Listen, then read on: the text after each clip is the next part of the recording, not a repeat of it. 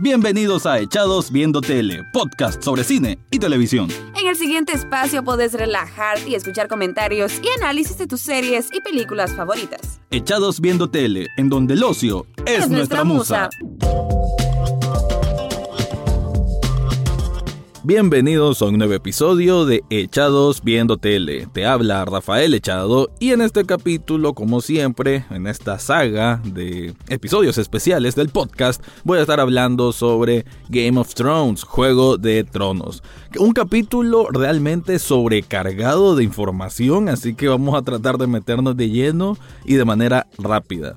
Este episodio es la trascendencia después de esta gran batalla de Winterfell en que fue mermado por casi por completo. Creo que se mencionó que la mitad de todo el ejército conformado por estas fuerzas unidas del norte y todo el gran batallón que traía Daenerys, pues bueno, fue reducido muchísimo. Y los primeros minutos tuvo el tiempo necesario, creo que la exposición necesaria además, de dar ese momento de de duelo y de respeto por los caídos en batalla.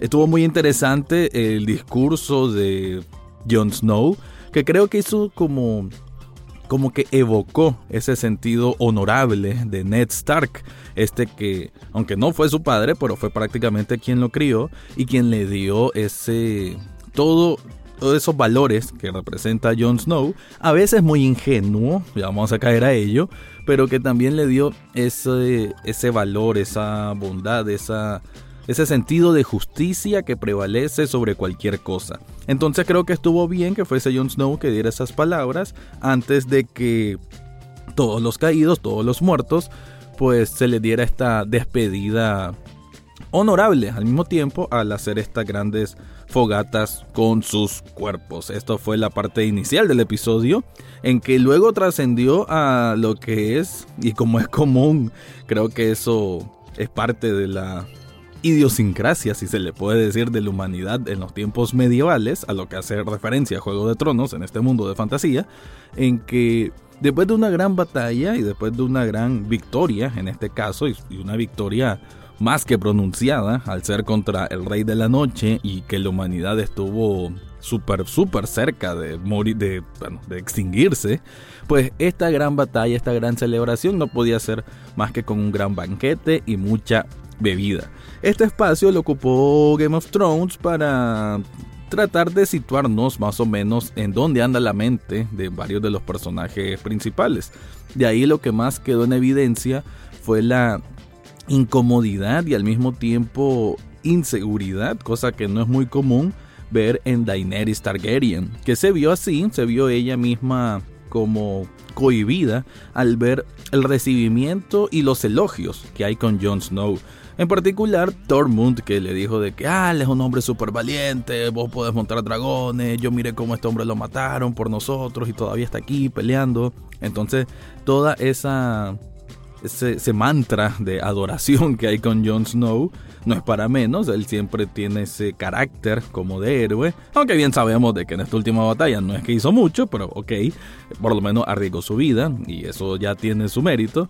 Y en este caso Daenerys no recibe ese mismo trato que ella quisiera, pues ella está acostumbrada que durante buena parte de la historia de su vida prácticamente pasó de ser de sufrir un montón a irse empoderando e irse ganando eh, cuotas de poder a raíz de fuerza y de cierta también, claro que sí, inteligencia.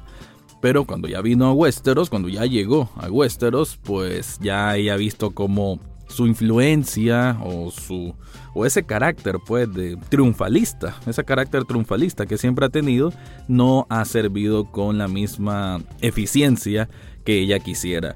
Esto no pasa desapercibido por Varys, que me encantó que finalmente escuchamos un poco de lo que piensa Varys, que en este último episodio solo como que ha estado observando muy silenciosamente todo, como haciéndose un panorama en su mente y que manifestó de gran manera qué es lo que piensa de todo lo que está ocurriendo.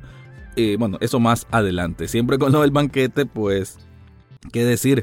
Eh, otra cosa relevante fue el juego que inventó Tyrion para estar bebiendo junto con Podrick, junto con Jamie, junto con Brienne, y que eso dio lugar a lo que ya se veía venir, que es el, encuentro amoroso entre Brienne y Jamie a expensas del dolor de un corazón roto del pobre Tormund, que fácilmente lo supera de todos modos cuando dos ¿qué vamos a decirle? Dos, bueno, dos muchachas de Winterfell se le acercan con intenciones carnales.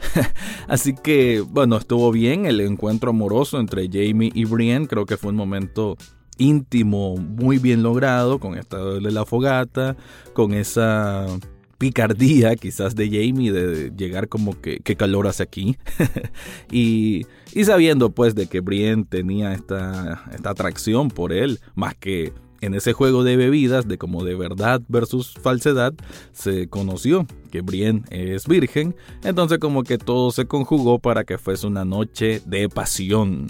También otro momento que, aunque fue extraño, bueno, todo el momento de Sansa en ese banquete fue extraño porque como que lanzó unas miradas entrecortadas con Daenerys.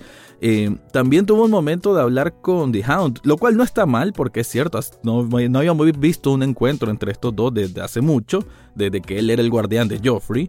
Y, y bueno, eh, dio algo muy, muy específico y que creo que lentamente el show nos está mostrando que Sansa puede ser la que realmente quede al frente de los siete reinos.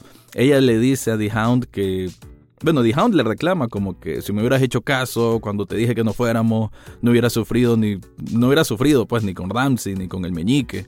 Y ella le dice de que si no hubiese pasado por eso, no hubiera forjado pues la persona que es ahora. Y es, tiene razón, pues Sansa sería distinta, sería esa pequeña princesa temerosa, quizás si no hubiese pasado por eso.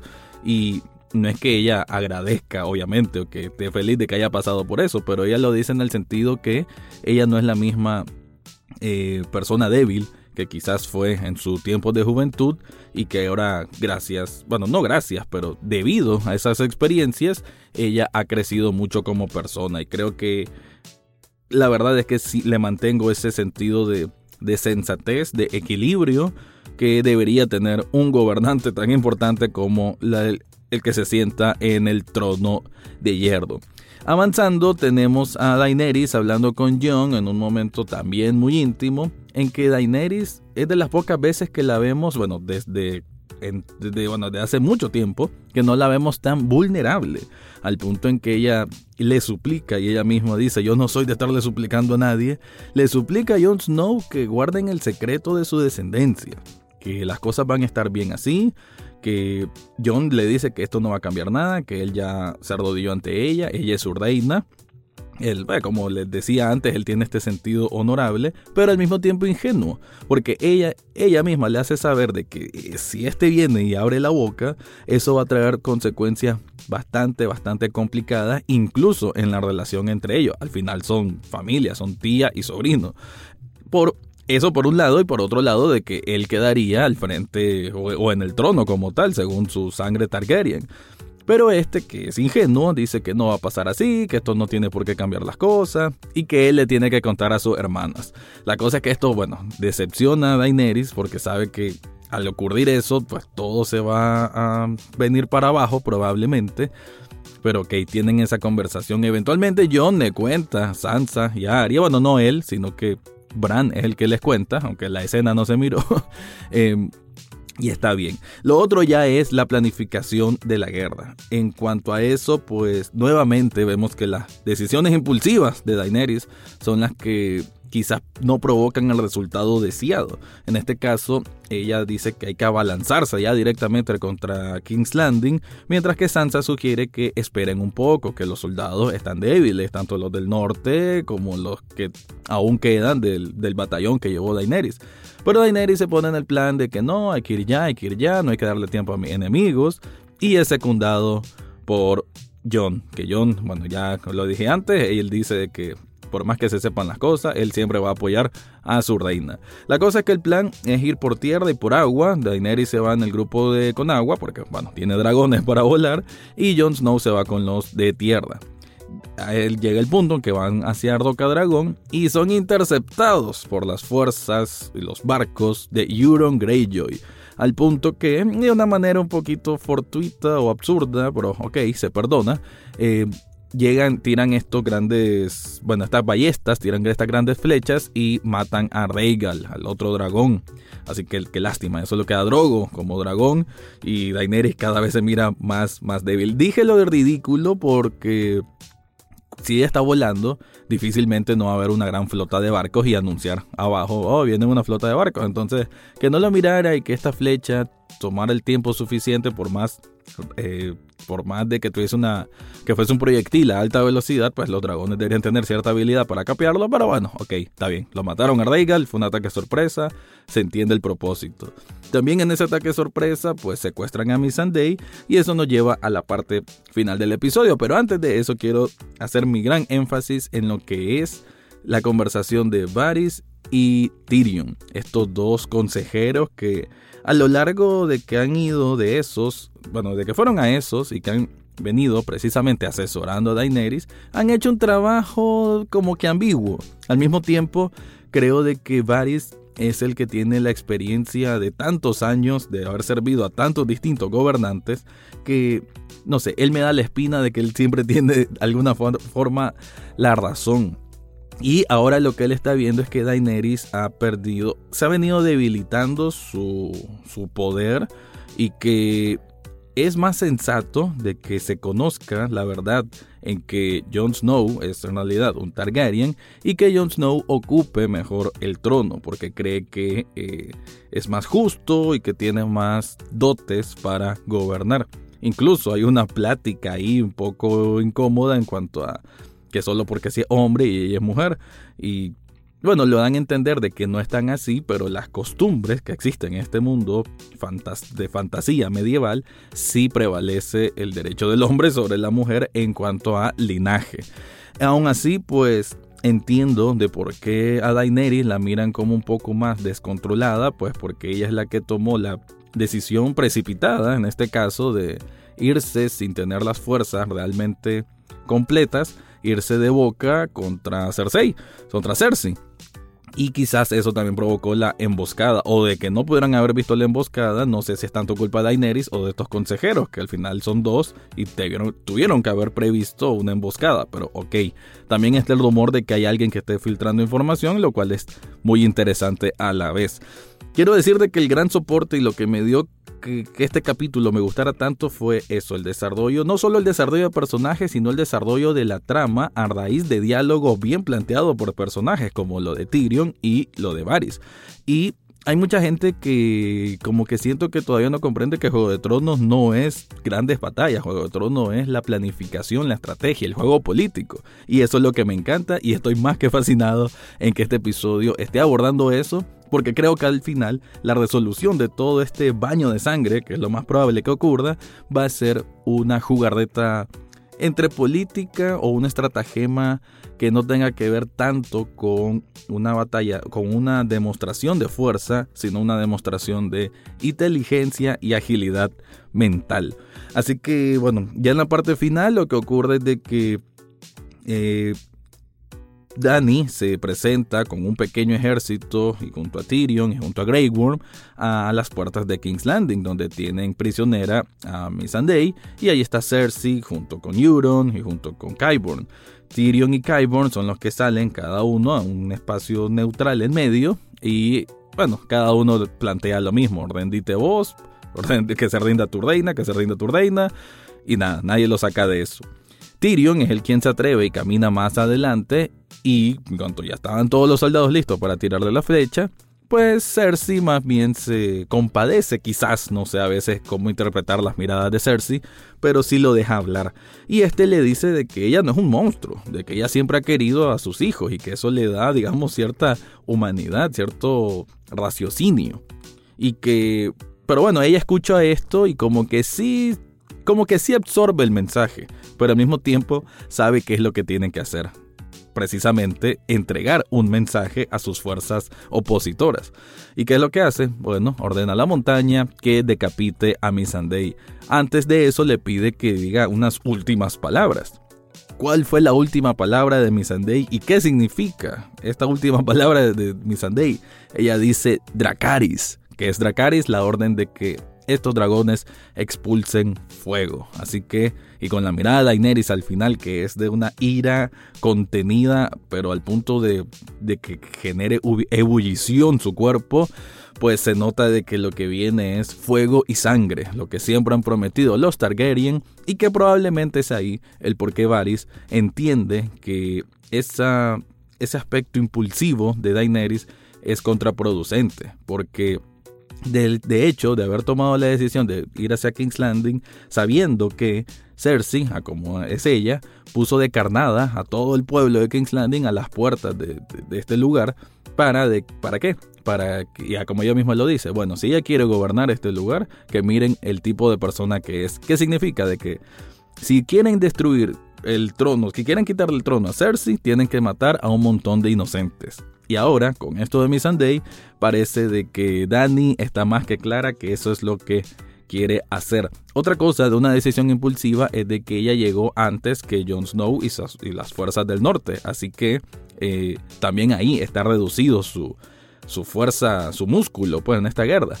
Así que pues varias decisiones quizás precipitadas, lo cual no sale de personaje. Hay mucha gente que dice de que ah, la están poniendo como loquita. No, para nada. Ella no es primera vez que hace esto, solo que está acostumbrada a que con esa con esa fuerza que siempre ha desplegado por sus dragones, pues siempre gana. Solo que aquí le salió alguien más hábil, en este caso Cersei, y ella simplemente no sabe cómo reaccionar. Al final y es un poco atolondrada, es joven, así que creo que a veces se sobredimensiona lo que es Daenerys o lo que es la Khaleesi, ¿no? Hay que entender que puede cometer errores y eso es lo que está ocurriendo. Ya perdió mucho, sí es cierto. Creo que no sé si vaya a perder más, pero sí creo de que si va por esa misma espiral en descenso, en solo atacar, atacar, atacar, Sinceramente, esos genes de su padre, el rey loco, parece que van a resonar mucho en su interior. Como puntos finales, decir de que bueno, Arya se volvió a unir con The Hound, ah, Tuani, porque estos dos juntos pues son muy interesantes y cada uno tiene su asunto pendiente en King's Landing. Uno va por, por su hermano, obviamente, y ella va por Cersei que, me anticipo a decirlo, creo que uno de ellos va a cumplir su promesa y el otro va a morir. ¿Quién va a ser? Todavía no me atrevo a decirlo. Por otro lado, Bron, pues logró llegar hasta Winterfell y de una manera, como siempre es él, y con ese vocabulario tan, tan rico en vulgaridades que siempre da risa, pues le, le deja muy en claro a los dos Lannister o me prometen algo mejor o aquí mismo están listos. Y él habla en serio, Bron es un mercenario a más no poder y no tiene lealtades más que consigo mismo y con sus aspiraciones. Así que lo que le promete Tyrion es de que si ganan todo ello, en vez de, de recibir Riverrun, que es lo que le prometió Cersei, le van a dar High Garden, ni más ni menos, no, uno de los lugares más elegantes, más exóticos, a un mercenario vulgar. Ya vamos a ver qué ocurre con eso, pero interesante que Bron siempre esté ahí en la jugada y, y creo que puede, puede ser muy interesante qué, puede ocurrir con, con Bron. Lo otro punto final, pues se nos fue ya Tormund, regresa a la tierra de esta de los salvajes, más allá del muro. Lo mismo con Samuel y su Gilly, su, su esposa, y ahora su nuevo hijo que está por nacer. Así que creo yo que este sí es el final, un para siempre ya de estos personajes, lo cual está bien, porque si nos sobrecargamos de personajes en estos últimos dos episodios, que tendremos quizás a lo sumo tres horas de material, eh, es mejor ocupar el tiempo que nos queda para lo realmente importante. Conclusiones sobre este episodio, solo decir de que me encantó, me encantó, la verdad, creo que la esencia de Juego de Tronos tiene que ser este tipo de, diálogos, de pláticas, de miradas incómodas, de interpretaciones de las facciones, qué están pensando, cuál va a ser el, siguiente movimiento. Este ajedrez político de guerra, este ajedrez bélico, creo yo que es la gran fortaleza que tiene Juego de Tronos y lo supieron plantear muy, muy bien. Algunas cosas de planteamiento sí no estuvieron tan bien, como esto de que los dragones no miraran los barcos desde mucho tiempo antes. La conversación quizás de Sansa y de The Hound no estuvo mal, pero como que un poquito que la ubicaron ahí porque no encontraron otro momento en donde ubicarla. Eh, que Sansa no aguantara nada y le contara a Tyrion lo de la verdadera descendencia de, de, de, Jon, pues también no dice mucho de ella y cómo cumple promesas, pero ok, pues son algunos detallitos que realmente pasan desapercibidos porque el conjunto de lo que ocurrió creo está bien. No creo que haya un mensaje misógino, como también mi, estuve leyendo por ahí, no lo creo, porque aun con todo, Daenerys es cierto que es impulsiva, pero al mismo tiempo se supo contener dos veces en este capítulo. Uno, cuando iba directamente contra los barcos de Euron, cuando mira que se muere eh, y ella, bueno, más bien desiste y se, regresa, capea las flechas. No sé si es porque Drogo estaba muy débil o porque ella reaccionó de que, bueno, así no voy a hacer nada contra una flota de barcos. Y también en ese momento final, cuando solo queda con esa ira contenida y que daba paso hacia atrás porque imagino que lo que busca es reagruparse, rearmarse, y que se venga la verdadera guerra, que venga el baño de sangre. Así que esas fueron mis impresiones del episodio 4 de la temporada 8 de Game of Thrones.